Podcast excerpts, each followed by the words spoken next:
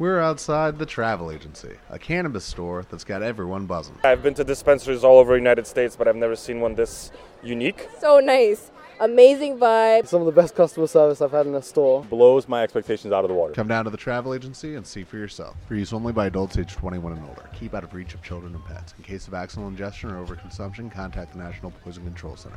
Consume responsibly.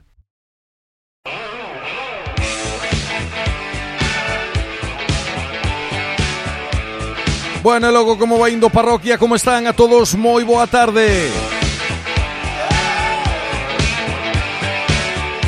Encetámolo de tempo de deporte en 5FM Radio nesta xornada de xoves este 11 de decembro. Un deporte un pouco express, un deporte máis comprimido, máis curto do habitual, porque precede a hora de motor que ten lugar todos os xoves aquí neste mesmo punto do dial. Así que iremos raudos e veloces a polo tema. Saúdos de Manuel Lago, metémonos en materia Facémolo uh, como saetas, como flechas, como a pólvora no lume. Facémolo con avance de contidos este xoves 11 de decembro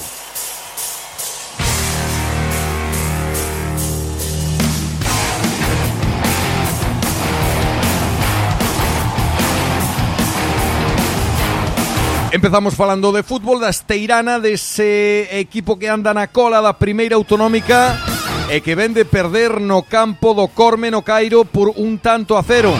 Segue a intentando fuxir dos postos de abaixo, ten que recibirnos José Luis Bar a visita do Malpica. A semana pasada a directiva destituía a Juan Rey e chegaba Pedrosa o Outiense como sustituto. E onte falábamos unha entrevista gravada, como digo, no serán de onte con Pablo Serrano, xogador da Esteirana. Denantes un adestramento no que parece, eh, non o imos a confirmar dun xeito rotundo, pero que Pedrosa abandonaba a disciplina da Esteirana. É dicir, en apenas unha semana, Pedrosa deixaba de ser adestrador eh, da Esteirana. Como dicimos, é unha cousa que líamos nas redes sociais a xogadores eh, da entidade Rosatul, pero que lóxicamente teremos que contrastar a información.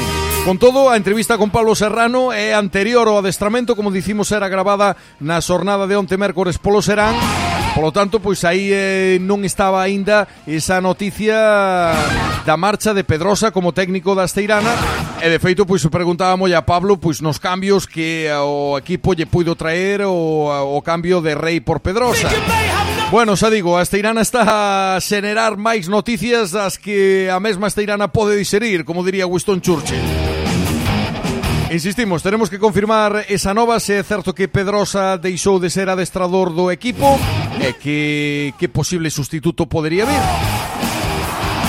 Despois de escoitar a Pablo Serrano, xogador da Esteirana, Iremos a falar do Porto do Son. Na segunda autonómica grupo da Barbanza ten que levantarse tamén o Porto do Son que se vai metendo na zoa de Baixo, que empataba tres no Emilio García diante do Furia e que sega a ter malas sensacións Falaremos co adestrador José Antonio Santamaría que franqueza nunca lle falta para poder explicar e facer autocrítica no que sexa menester no que atinxe o seu equipo que por certo visita o campo do Bastavales na vindeira xornada. Despois de falar con José Antonio Santamaría, entraremos no bloque polideportivo e do bloque polideportivo xa haberá que pechar, tomar as Villadiego porque haberá que adentrarse na hora de motor de todos os xoves. Así que non hai un segundo que perder. Consellos, e buscamos a entrevista que tiñamos onte, eh, mércores, que gravábamos onte o serán con Pablo Serrano, xogador da Esteirana, como dicimos antes do adestramento da noite, antes de que Pedrosa, noticia, unha vez máis o digo, sin confirmar dun xeito definitivo abandonase supostamente eh, o posto de adestrador da Esteirana. Unha caña, compadre.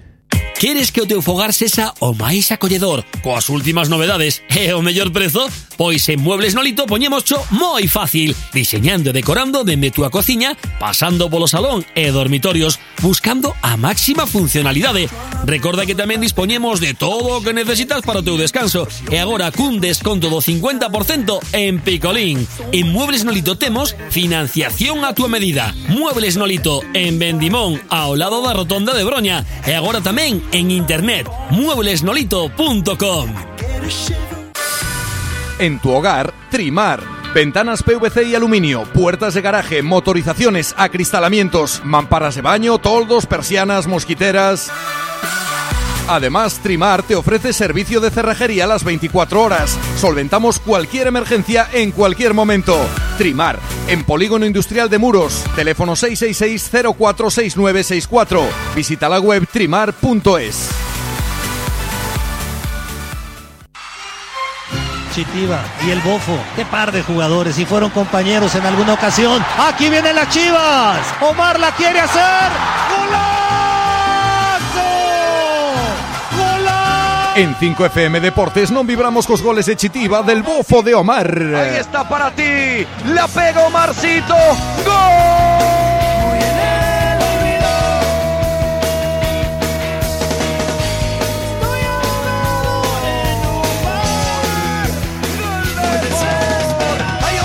Apareciste, Omar. Ahí la pegó y la enchufó a bordo, mandando una bus contundente que no vio ni pasar Goitía. La endiñó para adentro el mexicano. Está empatando Guadalajara. ¡Qué gol acaba de hacer Omar! Real Club Deportivo de La Coruña 2. Omar. En 5FM vibramos cos goles de Tarelo, de Rubén, de Robi, do Serrano, do Picholeiro, de Amoedo, de Teo. No Deportes este xoves falamos de Primeira Autonómica e falamos da Esteirana. Ven de perder a Esteirana no campo do Cairo, eh, caeu por un tanto a cero a escadra que agora dirixe Pedrosa, sustituto de Juan Rey, a fronte do equipo rosazul. Ten que recibir a Esteirana no Xosé Luis Vara a visita do Malpica, un Malpica que virá enrabietado, que ven de caer 0-3 diante do Lesende na Pedra Queimada, que virá polos puntos e eh, que desde logo é un dos equipos que estaba chamado ao mellor a outras cousas, pero que pode estar na pelexa da permanencia permanencia que a propia Esteirana. Imos falar cun dos homes bastión do equipo, un dos eh, rapaces veteráns eh, que teñen peso específico no 11 da Esteirana. Pablo Serrano, moi boas tardes. Hola, buenas tardes. Contanos, Pablo, que pasou aí en Corme primeiro de nada, antes de preguntarche polo partido, que pasou con varios xogadores que chegaron sobre a bocina, que pensaban que Corme eran Ponteceso ou que pensaban que era enlace, porque 4 ou 5 chegaron prácticamente a hora de inicio do partido. Sí, chegamos, chegamos, eu era un deses. Era un Aí ti eras un deles, ti eras o que daba os mapas e as coordenadas, non? Sí, leve, leve de formar camiño. Salimos moi cedo, me tocaba salir moi cedo e eh, a noite fixos a noite anterior, fixos un pouco larga, bueno. Podemos a noite por veces, eh? Aí de teu sobrinho tuvo unha, fixo unha pequena festa e eh, jodeunos un pouquiño, pero bueno. O cumpleanos de Alex, o cumpleanos é meu sobrinho que, que mermou que mermou un pouquiño o personal. Bueno, e máis alá diso, un a cero en Corme, resultado susto, derrota susta.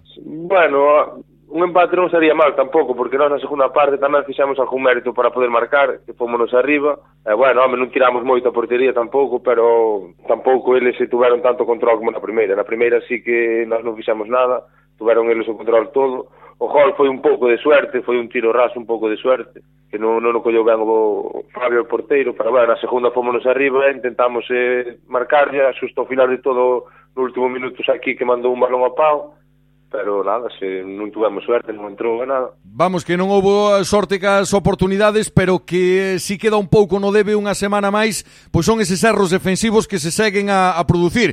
Imagino que neso influe moito o feito de que ao longo de toda a tempada non hai unha defensa perfilada e clara, sempre demasiadas baixas eh, que motivan cambios, non? Iso é o que ocasiona que moitas veces eh, se cometan tantos erros defensivos. Claro, que ainda non tuvamos un partido, bueno, dous seguidos que, que repetiremos defensa. Cada partido, o Sui, por exemplo, está unha semana así e outra non, depois se non é por tarjetas e é por lesións, non, eh, non xuntamos nunca eses catro, dous partidos seguidos, non somos capaces de estar, é claro, eso a xente, a, o equipo nota. Uh -huh. Uns temos que ir para o medio, depois outros non xogan de laterales, depois de centrales cambian seguido de posicións dunha semana para outra uh -huh. Eso notas. Bueno, pois eh, a Esteirana, como dicimos, caeu no Cairo, caeu eh, en Corme. Eh, de todos os xeitos, eh, para rematar con ese partido, a Esteirana non foi o equipo que, que puido co Baio, que ilusionou e que, e que pasou por riba do Baio. Eh, ao mellor, o que lle falta ao equipo agora mesmo, agora que ide recuperando efectivos, eh, pois é coller a regularidade, non? Que, que non fagamos un partidazo un día e que despois temos unha salida eh, e eh, baixemos moitísimo eh, as nosas prestacións. Será un pouco pouco coller esa regularidade o que lle falta ao equipo? Claro, a, ver, a segunda parte foi moi parecida a, aos 90 minutos que xogamos contra o Baio.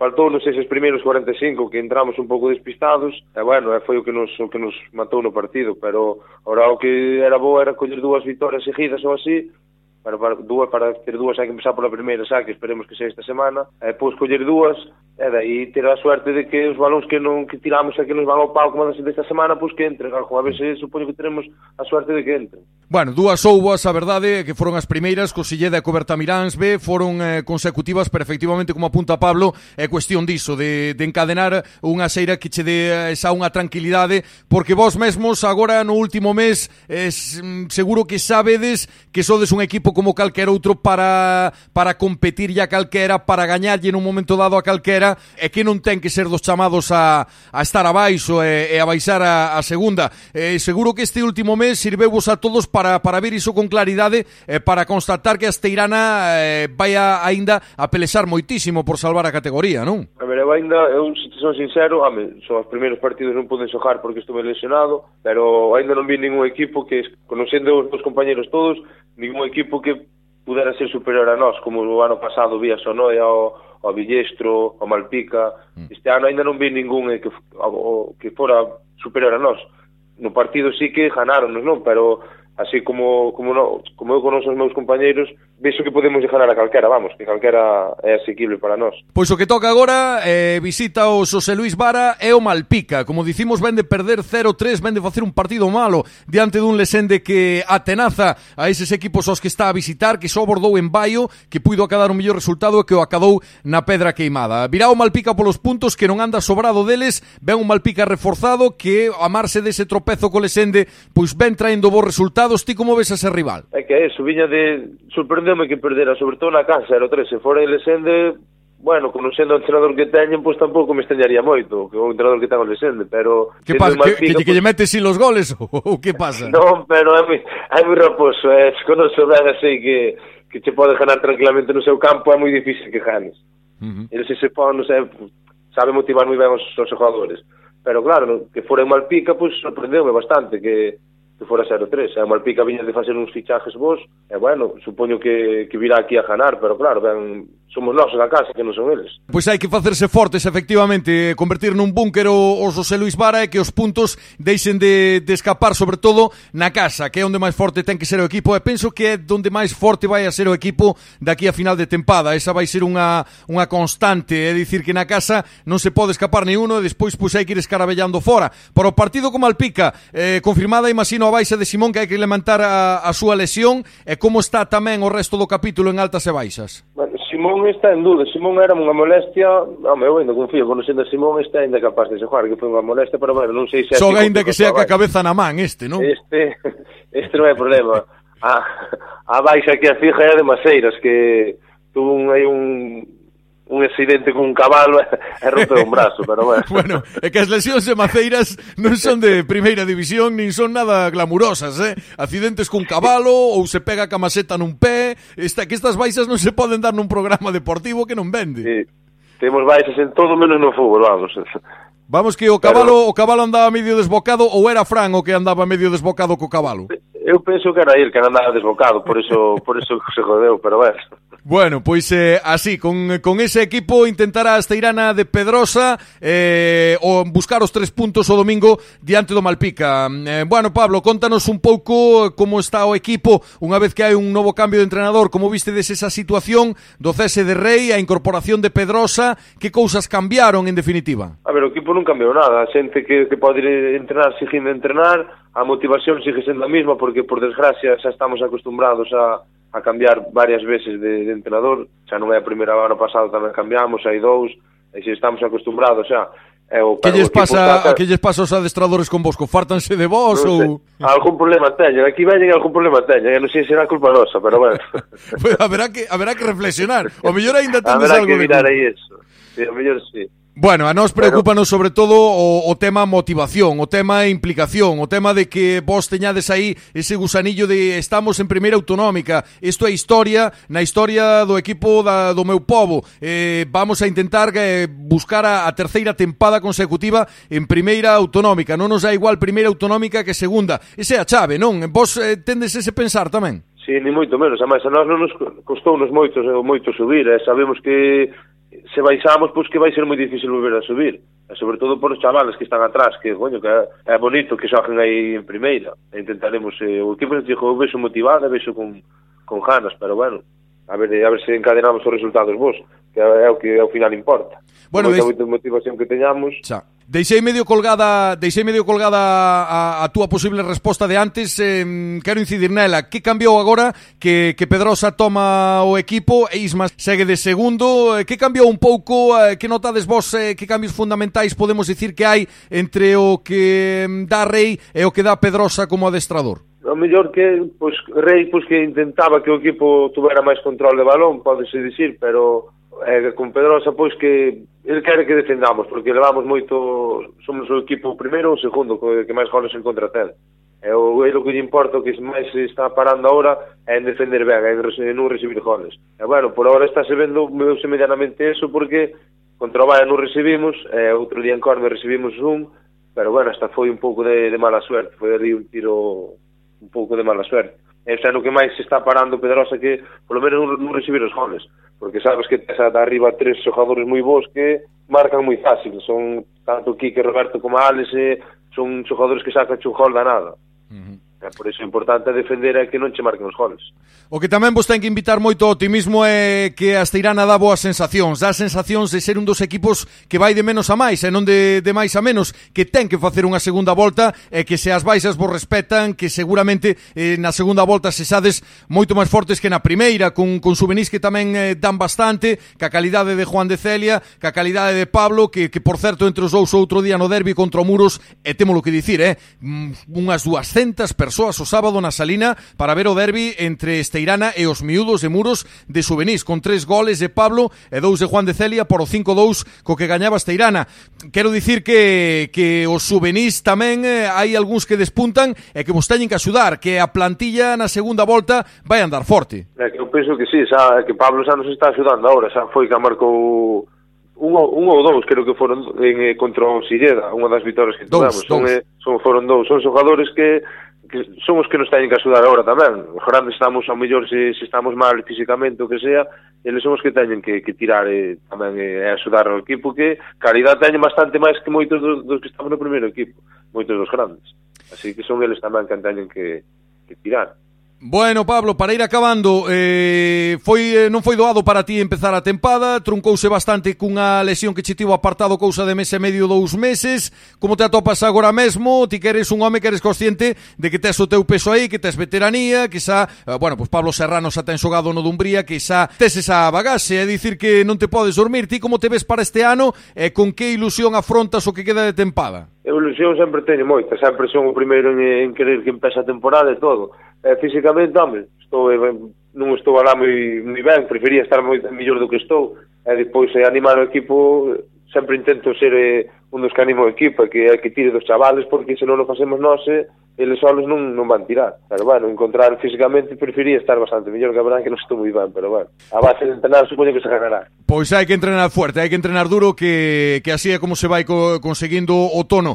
Eh, eh, Pablo Serrano ten un irmán eh, xogando na Esteirana, eh, que lle dis a teu irmán pequeno porque se ten que eh, cargar de ánimo, non? A, ten unha lesión aí que lle está dando guerra. Sí, a verdade que, bueno, ao final non, non foi moita a lesión, ao final só foron unhas fisuriñas aí que tuvo, que non que todos pensaban que, que iba a ser da, do lejamento, ao final non foi, e nada, ahora deronlle descanso, a verdade que cando entreno é o que máis caña lle dou, son moi repugnante con ele, pero na, na casa sí que lle dou ánimos para que para que estea tranquilo que a lesión que ahora que descanse, lle día descanso. No campo que hai malo vivo diante dos compañeiros e na casa pois eh, das aí bola, non? E no, que no campo ele máis a todo, no campo a verdad que, que dolle un pouco de caña a todos. Eres un pouco bueno. o, o repugnante do equipo. Eu repulante, si sonar que somos repulante do equipo. bueno, pois eh, aí está Pablo Serrano, xogador da Esteirana, que buscará os puntos, como dicimos diante do Malpica. Vamos a desexarvos moitísima sorte. Eh, como última pregunta, pois a pregunta é clara e é inevitable. Que houbo no cumpleanos de meu sobrinho Alex que vos mermara para a viaxe a Corme? Houbo líos de faldas, houbo demasiado alcohol, houbo cousas que non se poden contar? Houbo cousas que non se poden contar, pero Era, é que é mellor estar calado, sabe? Non se poden dicir esas cousas. É verdade, é verdade. Ademais, eh, de vestiario para dentro é onde ten que quedar o percal, non? Non airear os trapos sucios sí, do vestiario sí, para ali, fora. Ali é onde queda todo. Pois a levalo ben e a polos eh, tres puntos. Aí está, Pablo Serrano, xogador da Esteirana. Vamos a dedicar unha canción a Esteirana con padre. Ti que crees que, que, que tema servirá para espolealos? Porque ese reggaetóns que bota Robert Pladur pola megafonía nos calentamientos, eu penso que vai en detrimento do vosso rendemento. Que canción crees que servirá para arengar unha Esteirana que busca os tres puntos diante do Malpica? Non sei, a ver, ponlle unha calquera de fito que, xa que, que foi o fixo concerto outro día, pois ponlle calquera de fito unha que vexas ti. Veña, escachamos unha de fito para esa Esteirana. Pablo Serrano, Dito, moitas gracias e boa sorte con Malpica. Falamos. Vale, a ti, vale, chao. Vamos a por Fito Cabrales. Co seu Fitipaldis e con este antes de que cuente 10. Porque antes de que nos ese tempo de contar hasta 10, parece que Pedrosa chegou como adestrador e marchou xa. Insistimos, eh, eh, non nos repetimos a poucas veces no programa de hoxe Información non contrastada de xeito definitivo Pero parece que Pedrosa, cando aínda non levaba máis que unha semana Deixou xa de ser adestrador da Esteirana Mañá falaremos máis o percal Cruzando el mar, porque los sueños viajan con el viento y en mi ventana sopla en el cristal. A ver si estoy despierto.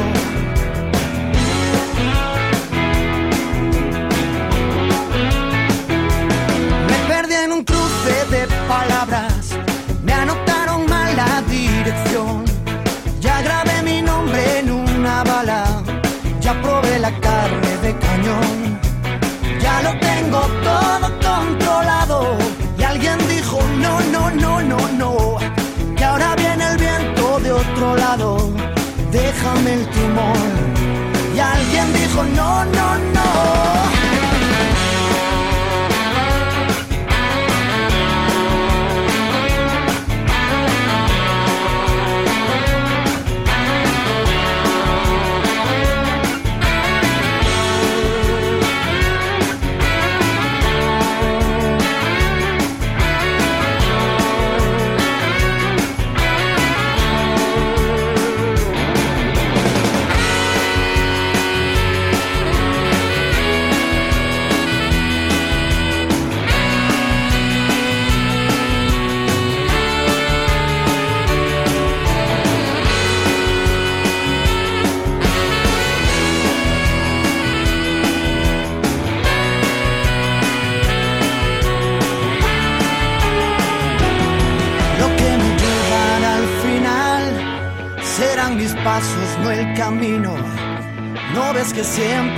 Detrás cuando persigues al destino. Siempre es la mano y no el puñal. Nunca es lo que pudo haber sido. No es porque digas la verdad, es porque nunca me has mentido. No voy a sentirme mal si algo no me sale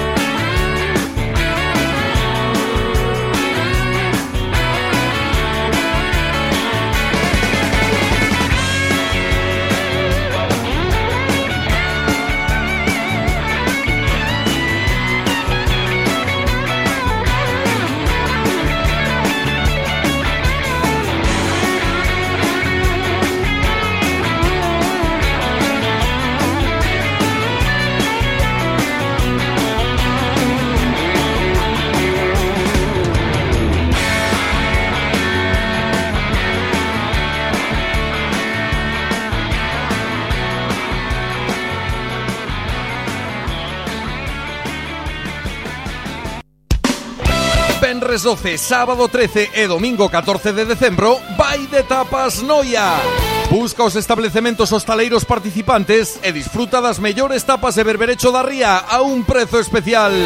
Ademais, votando as tapas, participarás no sorteo de numerosos premios. Vai de tapas Noia, 12, 13 e 14 de decembro. Achégate.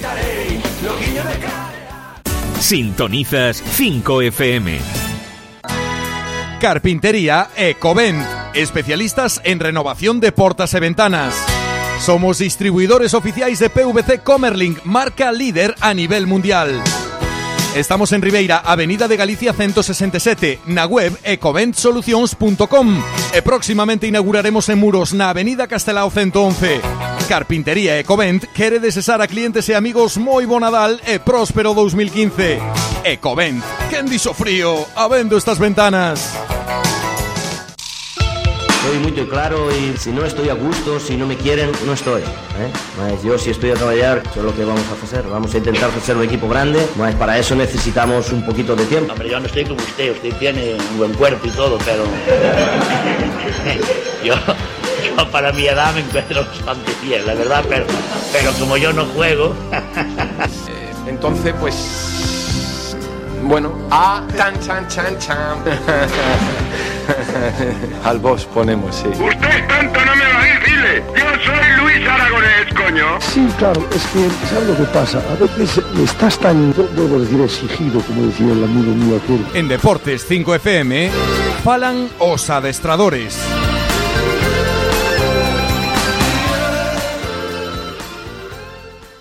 No Deportes dos Sesobes, na segunda autonómica seguimos ao Porto do Son, que segue aí eh, buscando rachar a seira de malos resultados tamén.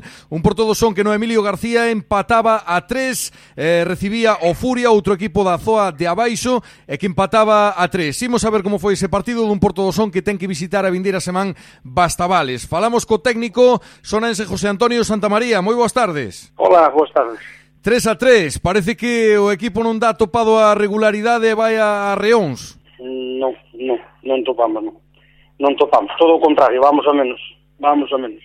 Cada vez as cousas salan peor e cada vez estamos máis mal, e, bueno, a xente horas a xa perdeu ilusión, bueno, xa moitas cousas que influyen xa. É, é complicado porque, bueno, é un equipo recén ascendido que ven de estar acostumado a gañar a maioría dos partidos, ahora tópase con que eh, perde a maioría, pero bueno, que o ánimo baixe tanto cando era unha cousa que se podía prever ou ter que pelesar pola permanencia, a min ségueme a parecer excesivo, eh, mister? Sí, sí. É que, a ver, non eu achaco un pouco a que nós fixemos eh, unha pretemporada bastante boa, decente, vamos, pretemporada decente.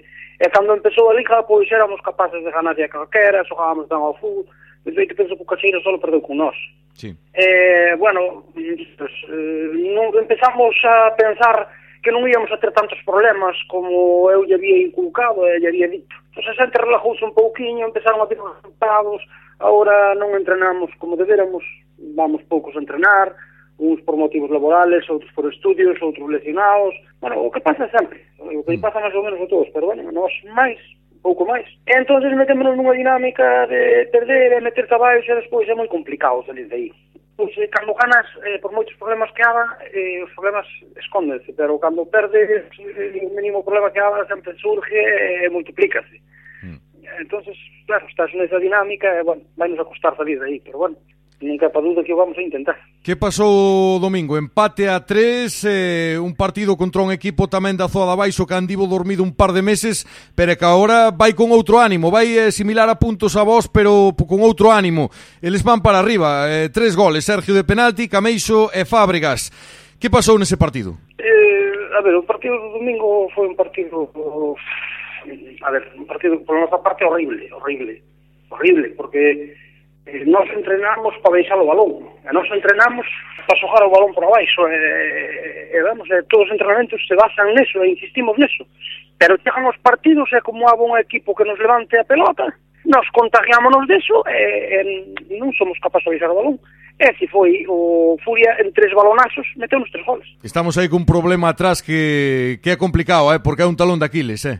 Sí, sí, no, eh, bueno, ti, mm, vístenos un partido, non? Bueno, vimos dous partidos, vimos o partido do na casa co Sálvora, vimos tamén co Queiruga en Gourís, e home, bah. o do Queiruga é un, unha cousa aparte, o campo de terra é normal que eles eh, golpeen e conduzan e fagan todo mellor nun campo de terra, pero que si saco dos dous partidos é a lectura que ti me viñeses facendo estes meses, moi brandos atrás, eh, con falta de intensidade en momentos puntuais do partido, despois hai momentos co equipo quer, eh, e que o equipo pois botas arriba, como fixo nos últimos minutos en Queiruga, eh, ou na primeira parte eh, diante do Sálvora. Ten momentos nos que se lleve fe, pero faltalle continuidade e eh, ten o ánimo moi mermado este equipo. Bueno, a ver, eh, justame que digas eso, justame que digas eso porque claro, eu sempre dixo o mismo, eh, e ás veces tu penso, to, me consciente e digo, non vale que sempre digas o mismo, é que non tendes continuidade, que fallades atrás, eso non pode ser, é que te...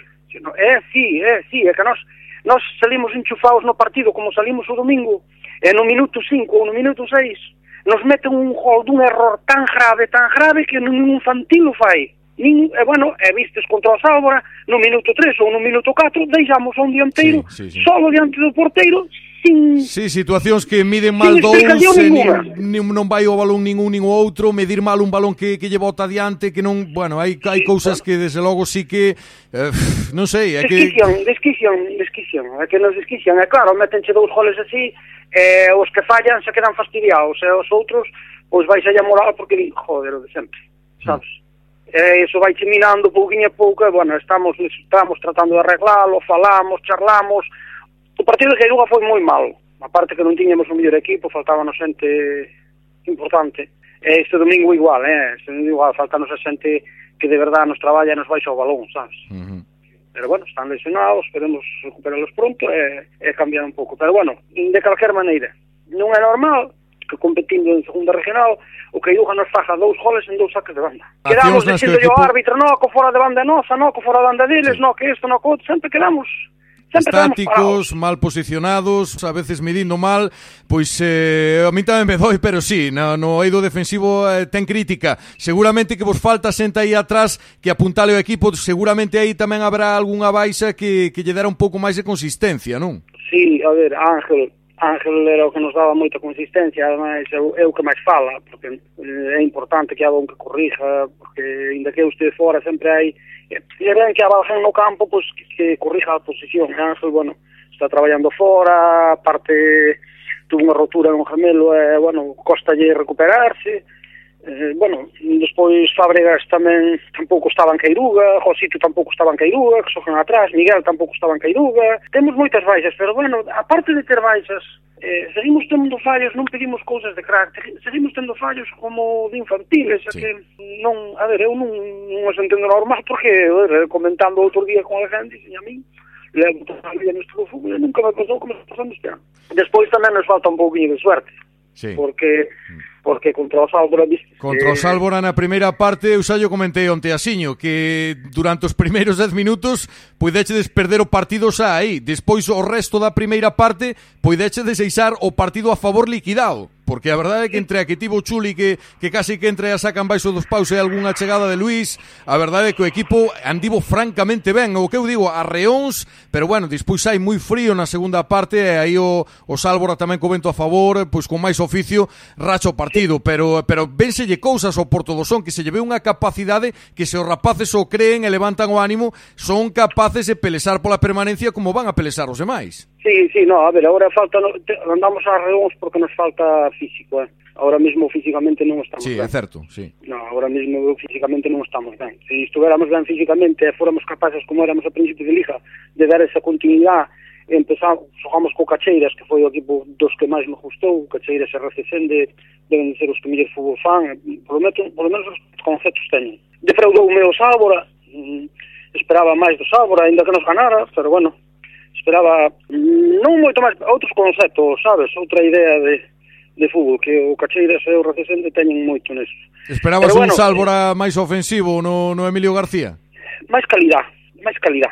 Home, o partido o día tampouco axudaba, eh? entre o vento e isto, eh, facer bom manexo do balón aí nun día así... Sí, onde, sí, sí, pero bueno, tamén nun partido non podes buscar un equipo durante toda unha liga, eu busco durante o noso partido, na máis. Sí. Eh, é dicir, que vai ben que está onde está, se for mal non estaba aí, mal imos nós. Falo dese partido, non? Eu falo un partido en concreto, solo.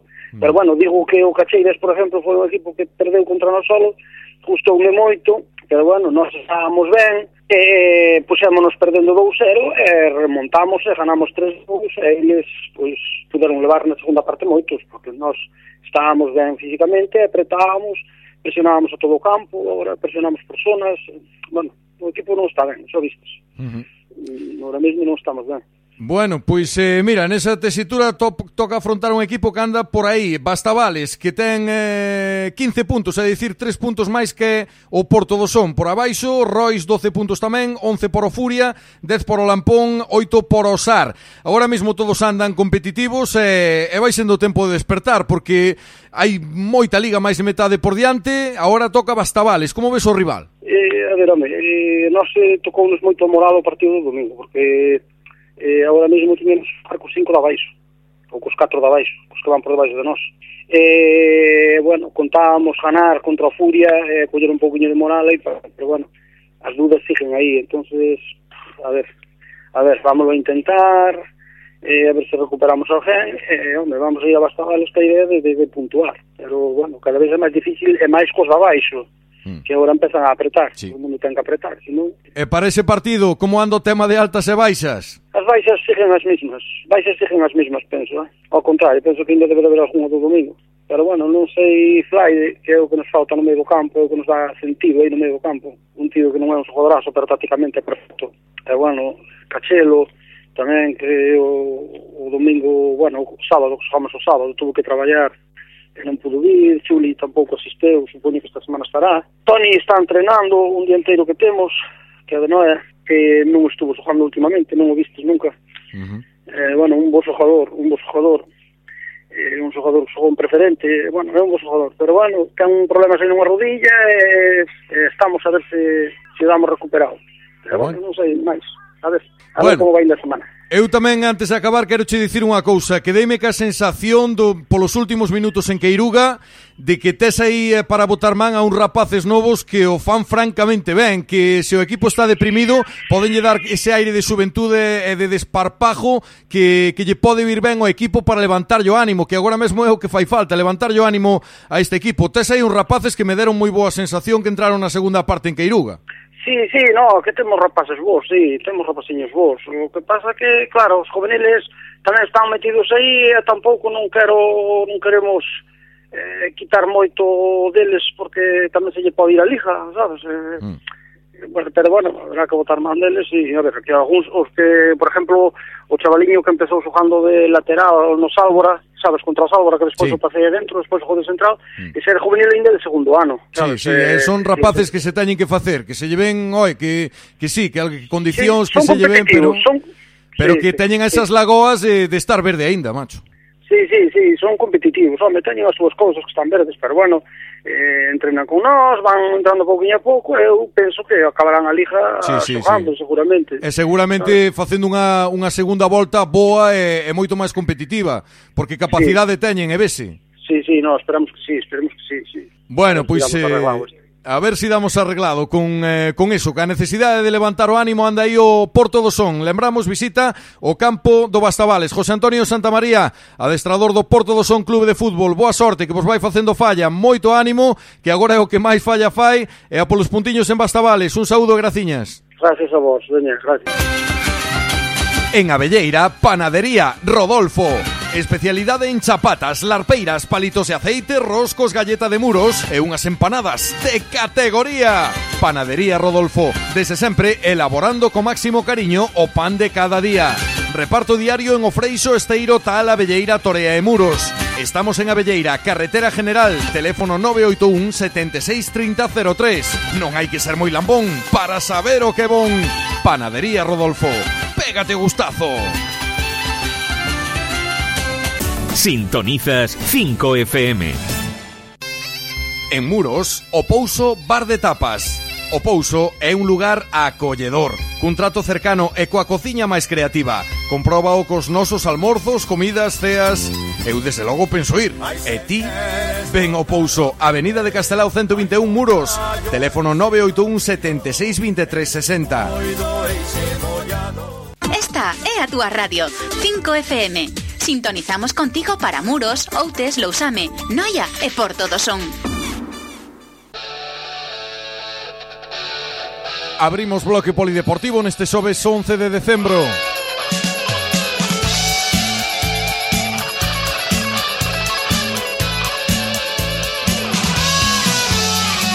bloque polideportivo que abrimos falando de piragüismo porque este vindeiro sábado vai ter lugar na Coruña a gala da, Federa da Federación Galega de Piragüismo. O boirense Cristian Silva vai recibir o accésit o mellor, a mellor promesa masculina e o náutico Rías Baixas e Piragüismo tamén pola súa grande actuación na Liga. Un apunte tamén de fútbol xa, falábamos onte do triunfo in extremis do equipo, do primeiro equipo do Noia Fútbol Xa, na segunda un eh, triunfo por 2 a 1 Pois temos que falar tamén da derrota do equipo filial do Noia de Fútbol Sá na Liga Galega. Colleitou unha nova derrota no partido da décima xornada disputado a pasada fin de semana. Os noieses viaxaron a cancha do Riazor Coruña onde caían por 6 a 2. Con este resultado os Barbanzán son penúltimos con 5 puntos no Casilleiro despois de teren acadado unha victoria e dous empates. Teñen 20 goles a favor, 46 en contra.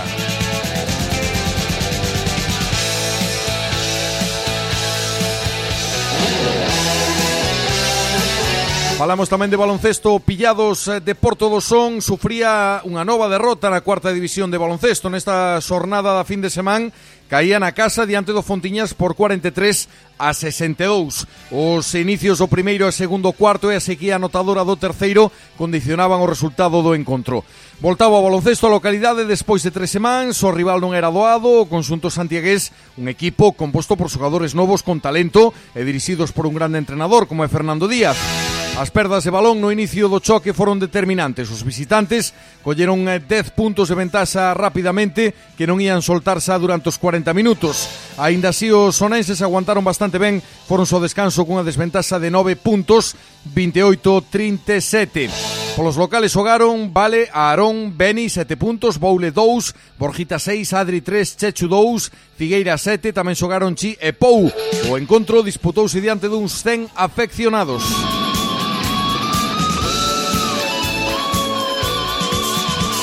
Unha cita co atletismo Pablo González vai ofrecer o día 13 unha charla técnica sobre zapatillas de trail, un acto que vai ter lugar na aldea de turismo rural de San Cibrán en Carnota. A iniciativa conta coa colaboración da empresa Apoutada. A conferencia márcase nunhas jornadas de deporte ao aire libre na que os asistentes poderán disfrutar de diversas actividades na zoa como eh, BTT, pádel e surf. Co atletismo seguimos porque hai que falar do Memorial Pepe Buceta deste vindeiro domingo, nova edición da Carreira Popular Mar de Boiro Memorial Pepe Buceta. Empezará ás 11 da mañá na xornada dominical. Nesta ocasión, a novidade vai ser o percorrido. Os organizadores aumentaron a distancia 10 km. Os interesados podense anotar no teléfono 981 84 8425.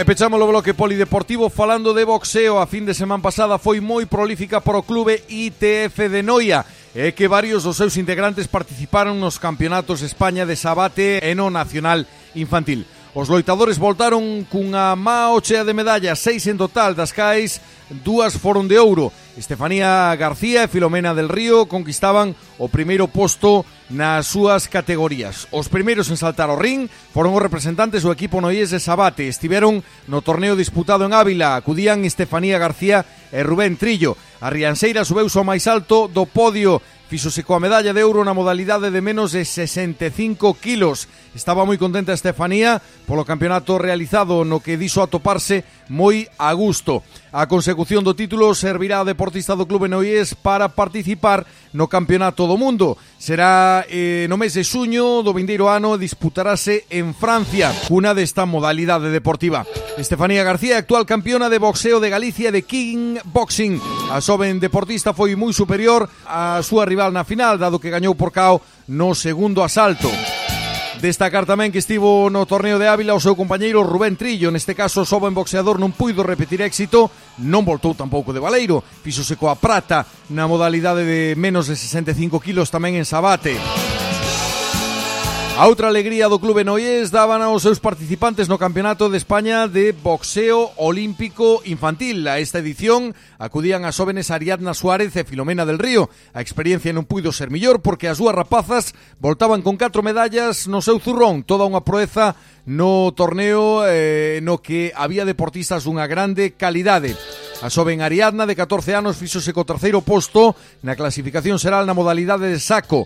A actuación da noiesa foi moi boa, pero a que sorprendeu a propios estranos foi, sen lugar a dúbidas, a pequena Filomena del Río. Con só 11 anos, a noiesa converteuse nunha auténtica campiona con tres preseas nas modalidades nas que participou fontes do Clube Noíes amosaron a súa satisfacción polos resultados obtidos na fin de semana polos seus deportistas nunhas competicións moi duras e as que acudirán numerosos loitadores da península. O IETF Noia conta na actualidade cunha excelente canteira de xoves promesas. O equipo infantil feminino está integrado por seis rapazas.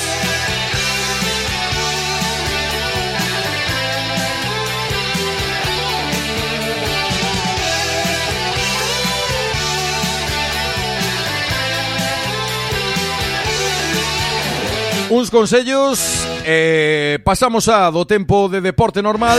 A hora de motor Que encetamos de inmediato. A volta, como dicimos, destes rápidos e super recomendables consellos. A casa non se empeza polo tellado.